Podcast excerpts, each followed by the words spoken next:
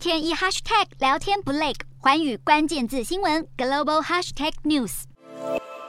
一艘涉嫌盗运乌克兰谷物的俄罗斯货轮“之贝克霍利号”在被土耳其当局扣留数日后，又传出已驶离土国港口返回俄国领海的消息。这件事震怒了乌克兰政府，他们批评土国政府放行货轮的行为令人无法接受，并要召见土耳其大使厘清此事。除了控制乌克兰粮食出口之外，普丁似乎也找到了对抗西方制裁的新武器。俄国法院在当地时间六日下令将全球最大石油管线之一的里海石油管线停止运作三十天，阻断。哈萨克开采的原油出口到欧洲国家，里海石油管线约有三分之二的原油输往欧洲市场。如今，俄罗斯下令停运，导致全球每天减少将近一百五十万桶的哈萨克原油供应，对本来就已面临严重能源供应紧缩的欧洲市场造成更沉痛的打击。根据彭博分析，俄国还希望透过阻断里海石油管线来刺激本来就已高昂的油价，反制西方制裁。而高明的是，此举几乎不会影响到俄国自身利益，因为俄国原油只占这条管线的百分之十，反而冲击了全球百分之八十原油出口都必须依赖里海石油管线的哈萨克。